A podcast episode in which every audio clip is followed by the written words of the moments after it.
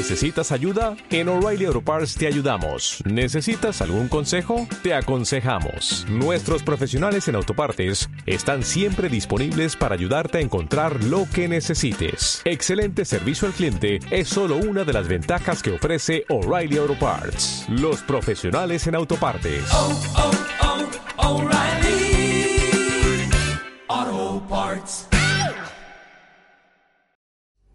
¿Estás dispuesto a esperar? Y aún más, ¿estás dispuesto a esperar en Dios? En Génesis 40 tenemos a nuestro héroe en la cárcel. José, este joven de 17 años, que iba para nada más y nada menos que cumplir la trayectoria de la familia, de su padre y de su abuelo, quizás a cuidar ovejas, tiene un cambio drástico cuando es traicionado por sus hermanos y es llevado a Egipto, es vendido, es abusado, es tratado de una manera indigna. Después, Dios en medio de todo, ahí en el capítulo 37, aunque no se menciona el nombre de Dios, Dios es protagonista y al final Dios cuida de José. Y José experimenta la compañía de Dios y Dios le pone en un lugar privilegiado allí donde está sirviendo en casa de Potifar. Pero llegará el momento de la tentación. Y él sabe decir no. Él sabe cuando no es no. Y al final él termina justamente en la cárcel. Y lo vemos ahí en el capítulo 40, aunque ya se nos ha dicho cómo Dios también le cuidó y le puso en un lugar especial dentro de la cárcel. Pero es, aunque sea un lugar especial, es dentro de la cárcel. Así que nuestro héroe está en la cárcel, no porque hizo mal, sino porque hizo bien. No porque hizo lo incorrecto, sino porque hizo lo correcto. Y este es el único hecho importante o clave protagonista en el libro de Génesis en el capítulo 40. La constante es, empieza en la cárcel y termina en la cárcel. Empieza en una situación de oscuridad y termina aparentemente en una situación de oscuridad. Al principio José está en la cárcel, al final también. Esto no es justo, diríamos, pero así es la vida y así están las cosas. En esta serie sobre la vida de José estamos respondiendo a varias preguntas claves. Y allí en medio de la cárcel respondemos una pregunta más. Hemos respondido ya la pregunta ¿para qué estoy aquí en la tierra? Hemos respondido a otra pregunta clave y trascendental ¿quién soy? Se lo tuvo que plantear el mismo José cuando dice no a la tentación. Pero también esta es la pregunta para el día de hoy. ¿Estoy dispuesto a esperar en Dios? Nos preguntamos por qué nacimos, quiénes somos, pero la siguiente pregunta ya es más comprometedora. ¿Estás dispuesto a esperar en Dios? Y aquí hay varias cosas. En un sentido, esperar, el verbo se conjuga así, esperar a alguien. Así que es esperar a Dios. Pero en un sentido también expresa confianza, es, esperanza, expresa confianza. Así que también es esperar en Dios. ¿Estás dispuesto a esperar a Dios? ¿Estás dispuesto a esperar en Dios? Es la pregunta que nos estamos planteando en el día de hoy. Y en este capítulo José está esperando porque no hay nada más que puede hacer. Lo único que puede hacer en la cárcel es esperar, ¿de acuerdo? Él no puede salir de la cárcel, no puede apelar su condena, ah, no puede escapar, está atascado, está aprisionado en una prisión, valga la redundancia, egipcia, lejos de casa, donde encima creen todos que está muerto, así que no puede mandar una carta a su padre porque le asustaría y, y terminaría con su vida. Ha sido falsamente acusado de violación por la esposa de Potifar. Así que en una situación así no tienes muchos amigos. Así que no te queda otra cosa que esperar. Y esta es la situación. La palabra de Dios nos enfatiza mucho la necesidad de esperar. Mira lo que dice el Salmo 130. Esperé yo a Jehová, esperó mi alma, en su palabra esperado. esperamos en su persona, esperamos en Él, no en una religión, no en unas circunstancias, esperamos en Él y en su carácter. Esperamos de una manera integral en todas las áreas de nuestra vida, con toda nuestra alma, y esperamos en su palabra. Fijaros lo que dice también el Salmo 42, 5. ¿Por qué te abates, oh alma mía, y te turbas dentro de mí? Espera en Dios. Se dice a sí mismo el salmista, espera en Dios, porque aún he de alabarle. Esto no ha terminado todavía. Aún he de alabarle. Salvación mía y Dios mío. ¿Es Dios tu Dios? ¿Es Dios tu Salvador? Ahora, ¿a quién le gusta esperar? A mí no me gusta esperar. Y a la mayoría quizás no os gusta esperar tampoco. La verdad es que no sabemos en este punto cómo va a terminar la vida de José. Pero porque nosotros ya tenemos toda la Biblia, nos es más fácil entenderlo de otra manera. Sin embargo, la realidad es muy diferente en este punto. Llegará el capítulo 50, versículo 20, que leíamos al principio, donde él dice, lo que vosotros pensasteis mal contra mí, Dios lo ha convertido en bien. Pero ahora no es así. Ahora está en la cárcel. Ahora lo ve crudo y lo ve oscuro. Nuestro problema muchas veces es que leemos toda esta historia como si José supiera el final, pero no es así. Ahí está José.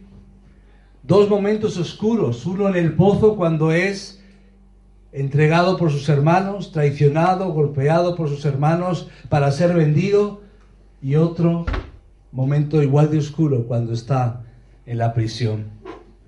Cuando José fue arrojado al foso por sus hermanos, no tenía ni idea de lo que iba a ocurrir a continuación. Él sabía tanto de su futuro como tú del tuyo. No es como que Dios le susurró, mantente firme, firme, hijo mío, no dejes que eso te desanime. Muy pronto vas a ser el primer ministro de Egipto, ¿no? Y van a pasar unos cuantos años. No fue así. Cuando José se queda en la cárcel, no tiene un conocimiento interno, no tiene pista alguna con respecto a cómo o cuándo va a salir, si es que iba a salir. ¿Está de acuerdo conmigo?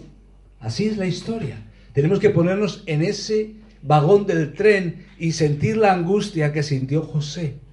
Porque esa misma angustia sientes tú cuando tienes un diagnóstico, cuando tienes una noticia, cuando llaman al teléfono y sabes algo de la familia que va a cambiarlo todo y se escapa de tus manos el poder solucionarlo. ¿Has sentido algo así? Esto se me sale de las manos, no lo puedo controlar. No sé cómo va a ser mi futuro. Esa misma sensación tenía José. Esa misma situación tenemos tú y yo. José no tiene pistas de lo que va a ocurrir. Acerquémonos entonces a Génesis 40 como José lo habría vivido. Lo estamos haciendo sin ninguna pista de lo que podía deparar el futuro. Vamos a resumirlo con algunas pinceladas. Esto es, básicamente, ¿empieza dónde? En la cárcel. Aparecen de repente dos hombres, un copero y un panadero. Hay dos sueños, el del copero y el del panadero. Hay dos interpretaciones. Igual que él pudo interpretar o pudo soñar ya al inicio de su vida, ahora le toca interpretar esos sueños. Y esos sueños tienen dos realidades. Uno de los personajes vive, el copero, otro muere, el panadero. Pero también hay otra realidad. El copero que sale se olvida de él y no dice nada. Y la historia termina en el capítulo 40 en la cárcel. ¿Qué os parece? Esa es la realidad. ¿Has sentido algún capítulo 40 de Génesis en tu vida? Que empieza en oscuridad, termina en oscuridad, que lo que ocurre no, no, no termina de aclararse. Eso es como nuestra vida misma. Quizás Saber esperar es uno de los aspectos más difíciles de la vida cristiana. En un sentido, hablamos de hábitos, de disciplina de la vida cristiana. Hablamos de la oración, hablamos del ayuno, hablamos de la lectura de la palabra, la meditación en la palabra, pero también de alguna manera esperar es uno de esos aspectos claves que necesitamos saber hacerlo. Por supuesto, esperamos juntos, como reuniéndonos aquí, eh, como es el caso. Esperamos leyendo su palabra, esperamos en la oración, esperamos en la meditación, esperamos intensamente en el ayuno y así en diferentes aspectos de la vida.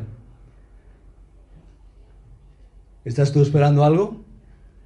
Algunos esperando sus notas, algunos esperando para graduarse, algunos esperando para casarse. Bueno, ¿qué para casarse? Para encontrar algún prospecto posible. Esperando la primera oferta de trabajo, esperando si el banco te da un préstamo, esperando quizás el momento para iniciar una familia, esperando para ver si las cosas en la familia se arreglan, esperando a ver si las circunstancias o las personas a tu alrededor cambian. Quizás estás a la espera de la iglesia adecuada, a la espera de que tus seres queridos vengan a Cristo, estás orando por ellos, a la espera, como decíamos, de conocer a la persona correcta, adecuada para tu vida, a la espera de saber lo que Dios quiere que hagas, a la vuelta de la esquina de cualquier decisión importante en tu vida, a la espera de tus oraciones contestadas y respondidas, a la espera de un marido que vuelva a casa, de una esposa que se reconcilie, o quizás un hijo que se ha ido y quieres que vuelva a Dios. Todos tenemos que esperar, nos guste o no. Y a decir, la mayor parte de la vida es esperar. Cuando somos niños esperamos para madurar y haber crecido. Cuando uno es adolescente espera para ser adulto. Cuando uno es adulto espera para terminar y dejar de trabajar y descansar. Cuando uno llega a la etapa de la jubilación espera. Y ya no hay vuelta atrás para la siguiente etapa y el siguiente vagón. Estaba pensando en algunos juegos o deportes que implican esperar. Y tenemos eh, deportes más rápidos que otros. Quizás el fútbol hasta hace poco tiempo era un deporte más o menos rápido. Hay otros deportes donde se paran las jugadas como el baloncesto, hay otros donde hay muchas jugadas y pueden tardar eh, bastante tiempo el ejecutarlas, como es el caso del ajedrez. Pero hay, un, hay dos deportes que se juegan al otro lado del charco, del océano, más que por aquí.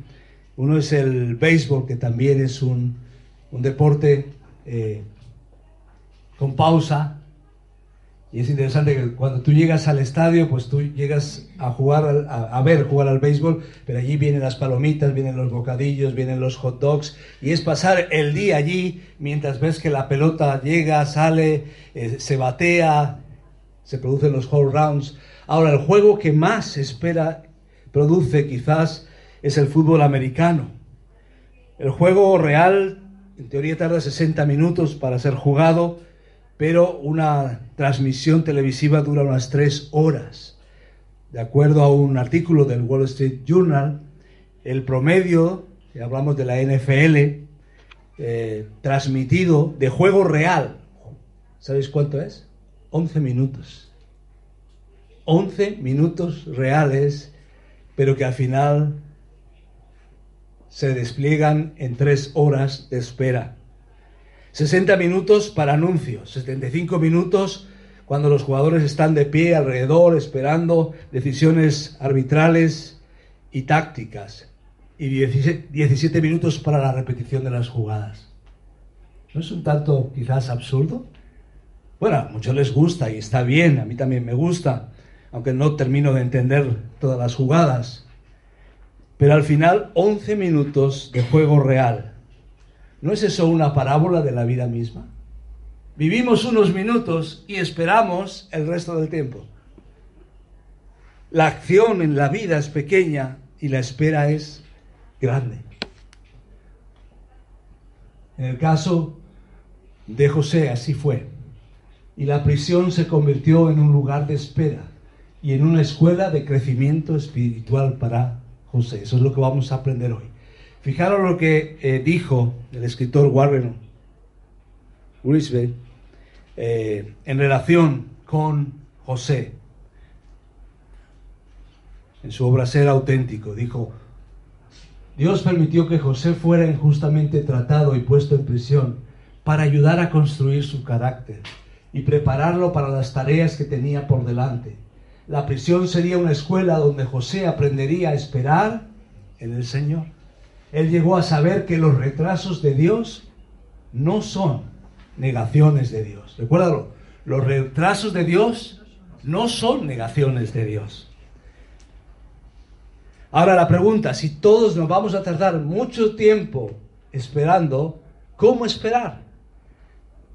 Esperar sí, Dios es confiable, Dios tiene la última palabra, Dios se ha revelado, pero ¿qué hacer mientras esperamos a Dios o mientras esperamos en Dios?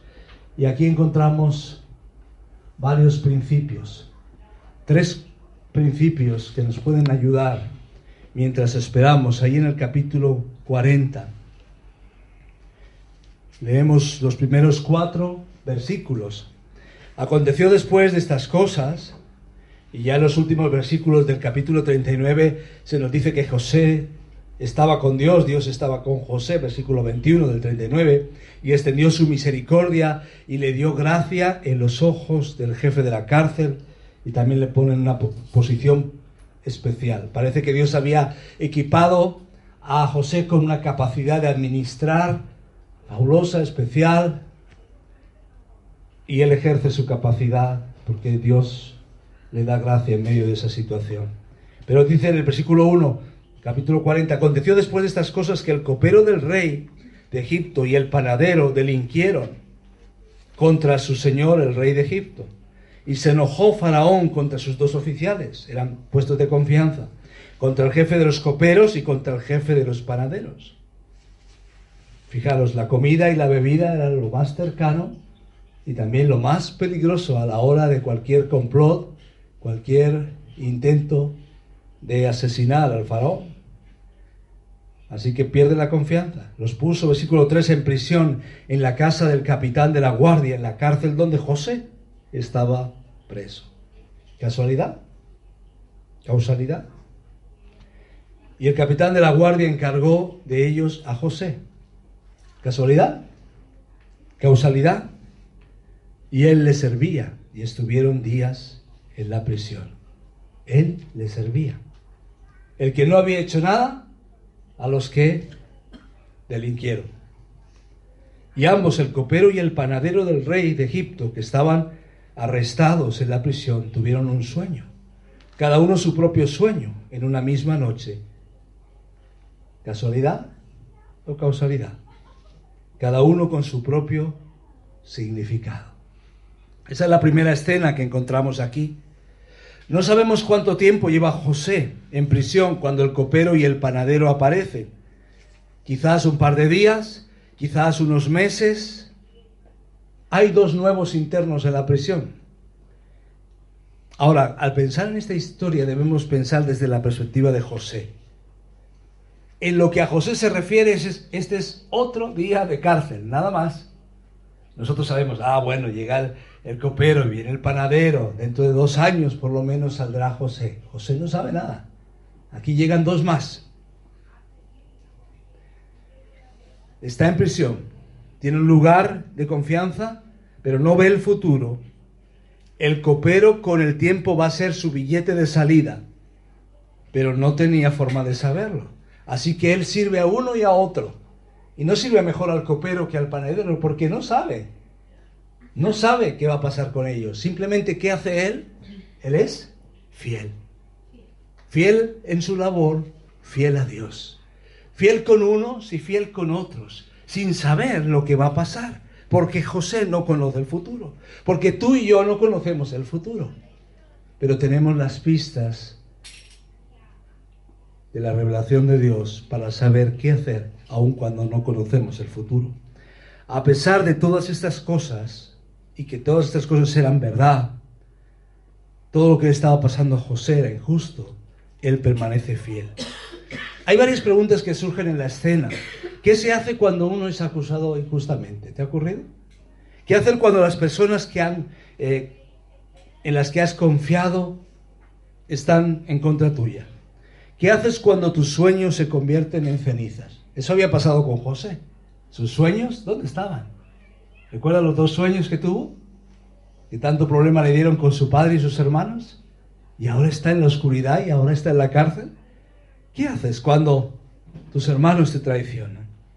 A pesar de todo, José dice, yo soy fiel a Dios y a mi día a día. ¿De acuerdo? Seamos fieles. Mientras nos toca esperar, seamos fieles. El peligro mientras esperamos es tomar atajos. Y entonces el joven dice, no, no, no llega la persona para mi vida, pues la próxima que pase. O el próximo que pase. O quizás este no llega el trabajo que me va a sacar de la situación. Me ofrecen esto, es un poco turbio, es un poco oscuro, no es muy legal, pero bueno. Y así constantemente se nos ofrecen atajos. Pero José fue fiel y tú y yo debemos ser fieles. Así en cada aspecto de la vida. Hay algo interesante aquí. A pesar de la incertidumbre y la injusticia, José permaneció fiel a Dios y demostró su confianza en Él en su tarea diaria. Cuando tú haces el día a día, ¿dónde estés? Tú dices, bueno, pero tenemos derechos, tenemos sindicatos, sí, han cambiado las cosas. Pero José está sirviendo a unos delincuentes en la cárcel y lo hace a las mil maravillas, con la mejor actitud, porque él quiere ser fiel a Dios. Así que quiero animarte, cuando entres en el trabajo o en la tarea que te toque hacer esta semana o ante los profesores que tienen sus motes y sus defectos, quizás vemos más los defectos que las cualidades. Cuando veamos todo eso, pensemos, ¿estoy siendo fiel a Dios? ¿Estoy viendo esta etapa de mi vida como algo que Dios está permitiendo para mi crecimiento? Alguien dijo esto, el secreto de tu futuro se encuentra en tu rutina diaria. A veces buscamos el secreto en grandes hechos asombrosos en nuestra vida, grandes decisiones, y la clave es la rutina diaria, los pequeños hábitos, mi búsqueda de Dios personal, el reunirme con los hermanos, el, poder ser fiel en las cosas pequeñas cuando nadie lo ve. Las cosas que hacemos todos los días es lo que nos hacen grandes hombres y mujeres de Dios. Es la semilla de nuestro futuro que se siembra cada día. Por eso ahí en Eclesiastés también eh, se nos dice, Eclesiastés capítulo 9, también se nos plantea esa idea, Eclesiastés que es una especie de experimento vital de, de Salomón. Y en medio de ese experimento vital, él prueba todo. Él tiene capacidad para probarlo todo como rey y se da cuenta que la vida es fugaz, que todo es pasajero y que hay que mirar por encima del sol. Y en Eclesiastés, justo en el capítulo 9 dice algo interesante. Versículo 10. Todo lo que te viniere a la mano para hacer, hazlo según tus fuerzas. Porque en el Seol a donde vas no hay obra, ni trabajo, ni ciencia, ni sabiduría. Quizás si lees solo esta parte piensas que es una visión un tanto fatalista. Y no está diciendo, a la luz de todo el consejo de Dios, no es que Salomón piense que después no hay nada en la vida, pero la vida, tal como la concebimos nosotros, la vida que estamos viviendo, la estamos viviendo ahora. Y lo que podemos hacer, lo podemos hacer ahora. Mañana no lo sabemos. Así que desde esa perspectiva, vive la vida ahora. Así que ese día que vivía José, era el día que podía vivir. Era el día que podía mostrar su fidelidad a Dios. es lo que nos está diciendo Eclesiastés. Aprovecha el momento. Ahora es tiempo. Cuando muere un ser querido, habéis visto los epitafios, habéis visto la gente empieza a hablar y a escribir y a decir qué bueno era. Es en vida, es cuando la persona está en vida, es el momento, cuando necesitamos darnos cuenta. La fidelidad al final es nuestra propia recompensa. Nos tenemos que dar cuenta a la vez que vivimos de acuerdo a la siembra y la siega, que necesitamos vivir un día a la vez. Elizabeth Elliot ah, también dijo, escribió,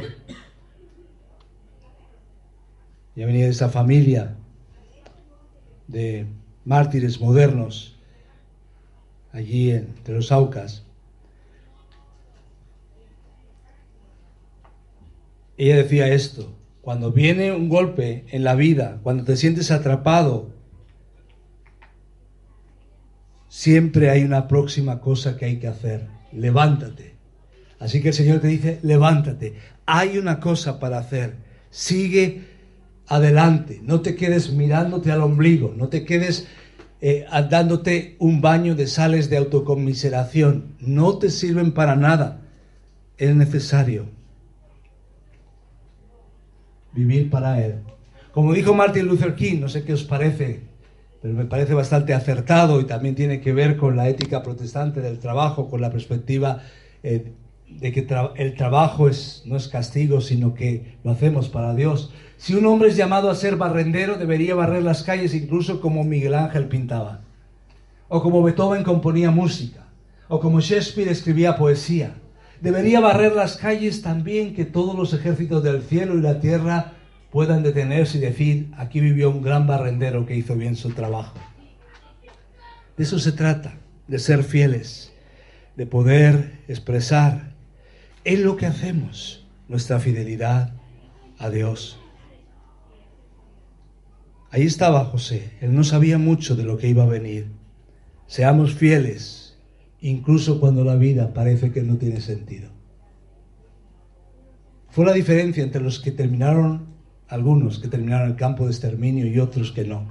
Bueno, aparte de la brutalidad y aparte de factores físicos y otros, pero en cuanto a estado de ánimo, en cuanto a ganas de vivir, la diferencia de unos y otros es que algunos pensaron en que había vida después y tocaba seguir adelante. Pero esto desde la fe se vive de otra manera. Debemos ser fieles, pero en segundo lugar, ¿qué hacer mientras esperamos? debemos estar listos, debemos estar preparados. Volviendo a Génesis 40, encontramos algunas otras pautas. En los versículos 5 al 8 dice, y ambos, el copero y el panadero del rey de Egipto, que estaban arrestados en la prisión, tuvieron un sueño. Cada uno su propio sueño en una misma noche, cada uno con su propio significado. Vino a ellos José por la mañana y los miró, y aquí que estaban tristes. Es interesante. Él podía tener solo tiempo para pensar en su tragedia, en que estaba ahí acusado injustamente, pero no. Piensa en ello, les pregunta, ¿cómo estáis? ¿Qué os pasa? Y les preguntó a aquellos oficiales de Faraón que estaban con él en la prisión de la casa de su señor, diciendo, ¿por qué parecen hoy mal vuestros semblantes? Ellos les dijeron, hemos tenido un sueño y no hay quien lo interprete. Entonces les dijo José, ¿no son de Dios las interpretaciones? Contádmelo ahora. José está preparado. José está listo para actuar. Porque hay sueños a través de toda la historia de José. Primero los suyos en Génesis 37, ahora los de estos dos hombres en Génesis 40. Después vendrían los del faraón en Génesis 41. Y los sueños van a ser cruciales para la vida de José. En Génesis 37 tiene sueños que comparte con sus hermanos pero producen odio. En Génesis 40, el panadero y el copero necesitan la interpretación de esos sueños. Uno va a vivir y uno va a morir. Ahora, ¿qué vemos en la disposición de José? En el interés de José. No había renunciado a sus propios sueños. No había renunciado a la función que Dios tenía para él ahí. Y él dijo, ¿no son de Dios las interpretaciones? Contádmelo ahora. Él se implica. Dios sabe que va a hacer realidad, Él sabe que Dios va a hacer realidad sus sueños. En este caso, pero también en, este, en esta ocasión se fija en los sueños de ellos. No se olvida de lo que Dios va a hacer. Está dispuesto. Las interpretaciones no son de Dios. Sí, eh, la respuesta que está diciendo es algo así como, hay un Dios en el cielo que se muestra, que se comunica. Él solo puede saber lo que está pasando. Yo no tengo la respuesta, pero Dios puede. Busquemos su ayuda. Y ahí es donde vemos que José destaca en su generación, porque vio la mano de Dios en todas partes. Supo ver la mano de Dios en la cárcel, en los sueños, en la oportunidad que le dieron para administrar dentro de la cárcel. Tenía un Dios grande y por lo tanto sabía que estar en la cárcel no era un obstáculo para el Todopoderoso. Pero la situación que tú estás viviendo no es un obstáculo para que Dios manifieste su poder. Dios obra en todas partes y avanza sus propósitos en los peores lugares. ¿Lo crees? Sí, incluso en la cárcel. Incluso en la cárcel.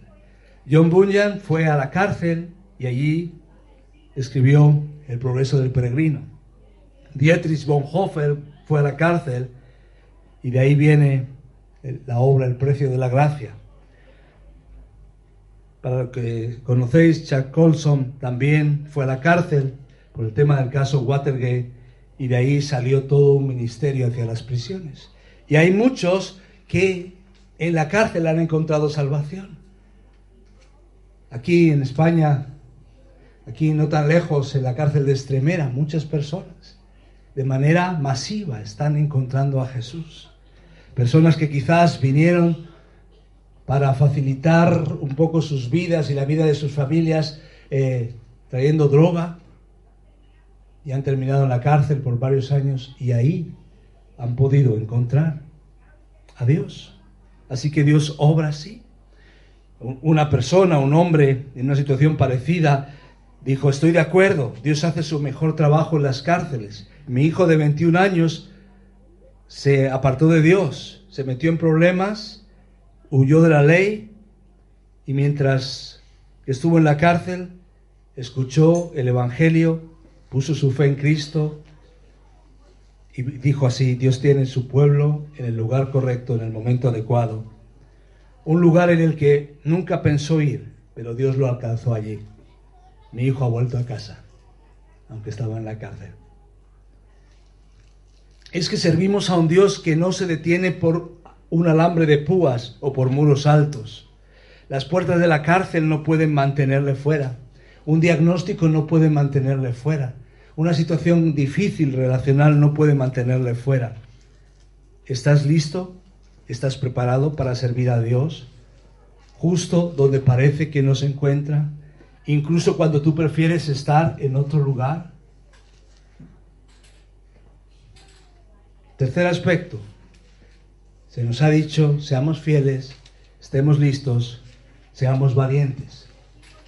Versículo 12 al 15 le dijo José, esta es su interpretación.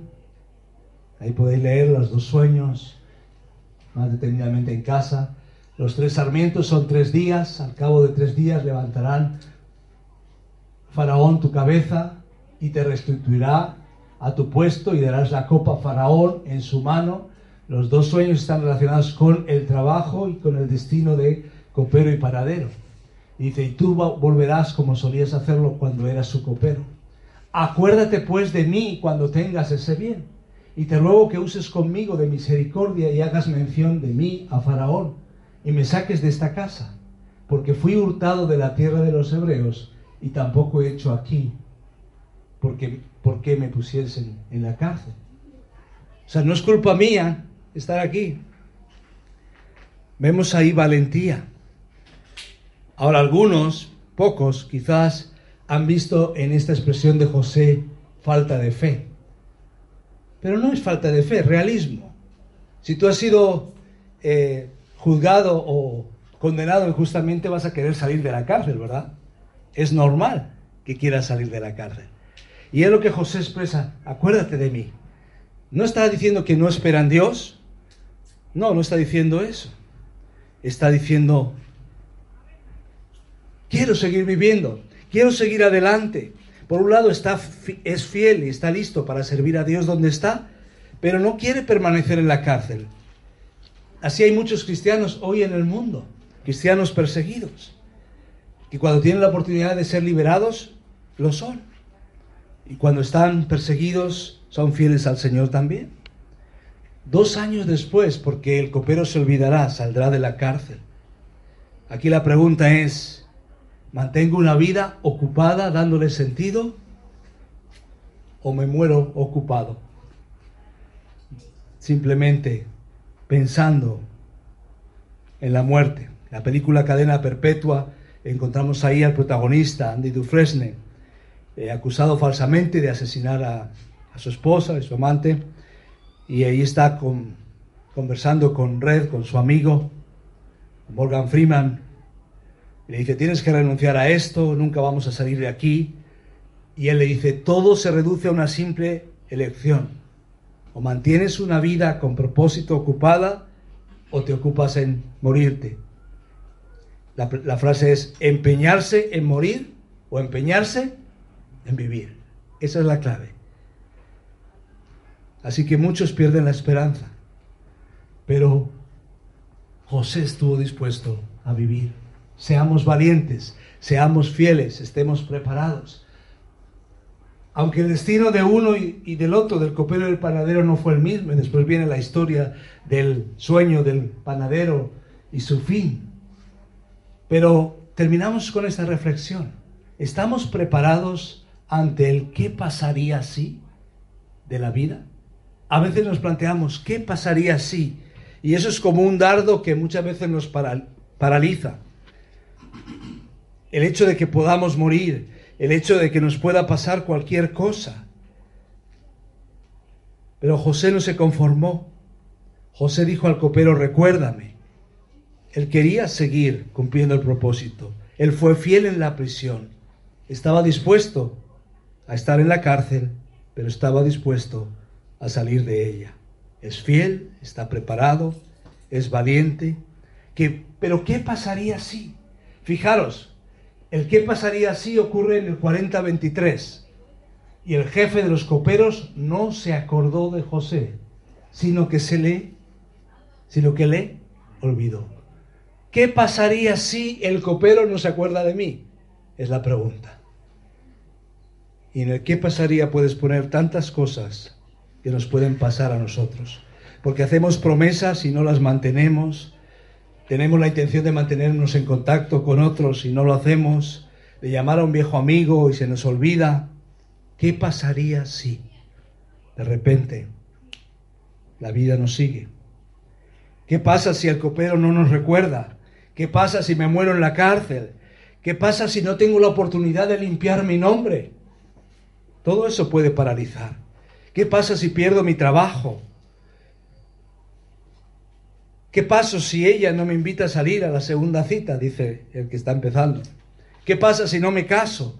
¿Qué pasa si no podemos tener hijos? Si las cosas no salen bien, si no tengo dinero para la jubilación, si los hijos se enferman. ¿Qué pasa si la quimioterapia no funciona? ¿Qué pasa si viene el divorcio? ¿Qué pasa si viene una división en la iglesia? No hay un qué pasa más grande que la misericordia de Dios.